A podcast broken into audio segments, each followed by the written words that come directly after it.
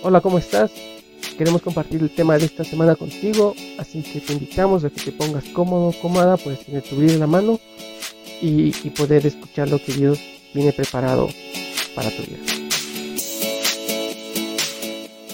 En esta semana queremos analizar un poquito el, el pasaje de Mateo 22, 36 al 40, en el cual dice lo siguiente, Maestro, ¿cuál es el mandamiento más importante en la ley de Moisés?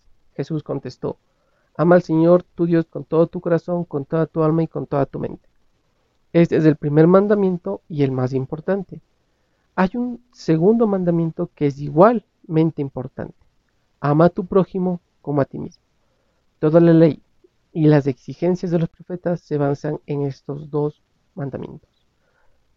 Si bien es cierto, ya hablamos sobre lo importante o lo que es importante, como nos decía Jesús en Mateo 6, 36, 33, busquen primeramente el reino de Dios y su justicia y todas estas cosas serán añadidas. Pero ahora Jesús nos dice otra cosita interesante, que es amar al Señor. ¿Cuál es, es la cuestión que quiero plantearte en esta vez? ¿Qué es amar al Señor? ¿Cómo amas tú a Dios? ¿O qué es amar a Dios? No sé si te has cuestionado, te has preguntado eso, no sé si estás iniciando en la vida cristiana, pero o te están enseñando también de esto.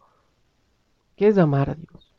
Jesús nos dice, ama a Dios con todo tu corazón. Sí, es cierto, hay que amarlo con el corazón, hay que amarlo con el alma, hay que amarlo con la mente. Jesús mismo lo dice y es una cita que lo hace de Deuteronomio, pero ¿qué es amar a Dios? Y, lo, lo planteo en este sentido porque si nosotros no entendemos qué es amar a Dios y cómo amarlo, no vamos a ponerlo en prioridad en nuestras vidas, no vamos a tenerlo en primer lugar. Y, te pongo un ejemplo, es como conocer a una persona, eh, alguien nuevo, un amigo, o tal vez novio, novia, no sé, pero es como conocer a alguien. Si tú no le conoces, si tú no sabes cómo es, ¿cómo vas a amarlo? ¿Cómo puedes decir que, la amas o lo amas con todo lo que tú eres, con todo tu corazón, si no lo conoces? Es lo mismo. Jesús nos dice, pues amen al Señor, sí, pero tienen que conocerlo, tenemos que obedecer lo que Dios nos dice para nosotros y nosotros también pues amarlo con todo lo que somos. Y ahí viene, viene el punto. Amarlo con el corazón es amarlo con con la parte interna de nosotros, con estas tal vez emociones, sentimientos que nosotros tenemos, eso es amar con el corazón.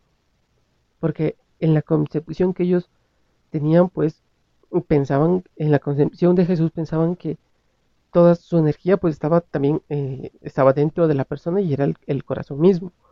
Era su, interior, por así decirlo, era su, su vida interior, su vida interna. Entonces, amar con el corazón lo podemos decir que es el lugar del hombre a donde Dios se dirige, en donde está la fe, en donde está la obediencia, en donde uno pues tiene esa fe, decir pues, ok, yo eh, amo al Señor. Eso es amar con el corazón. Amar con el alma lo podríamos entender como la vida misma, como la esencia de una persona, como esa parte que te hace ser quien tú eres.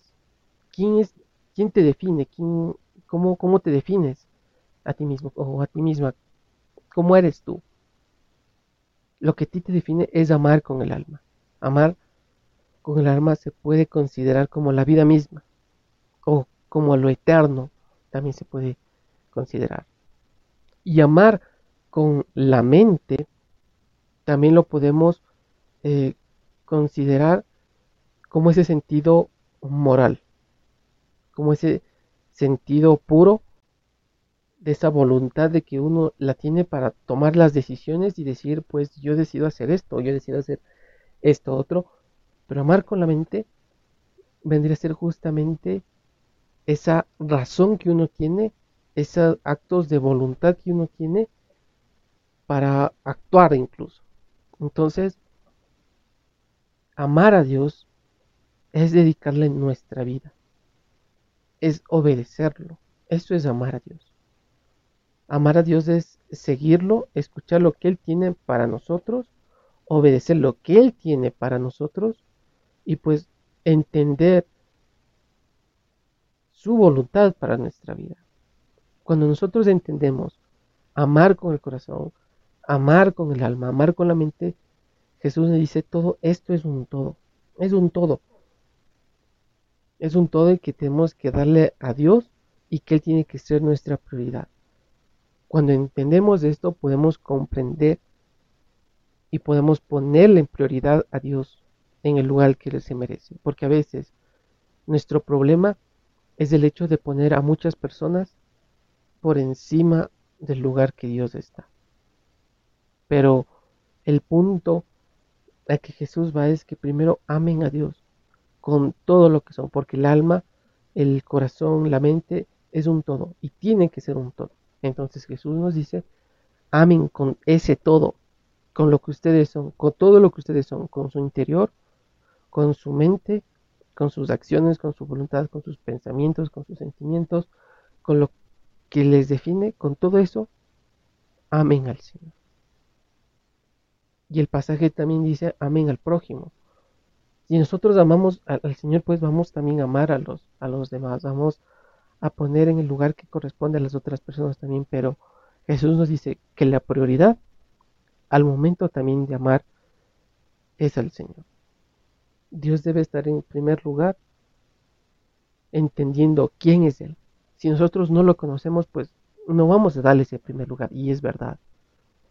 Si tú no le conoces a Dios, no vas a poder amarlo y no vas a poder ponerlo en primer lugar. Pero si tú lo conoces, Tú sabes quién es Dios, quién es Dios para tu vida, quién es al Dios que lo podemos leer en la Biblia, el Dios que lo presenta Jesús, vamos a poder amarlo, por quién es Dios, porque lo conocemos.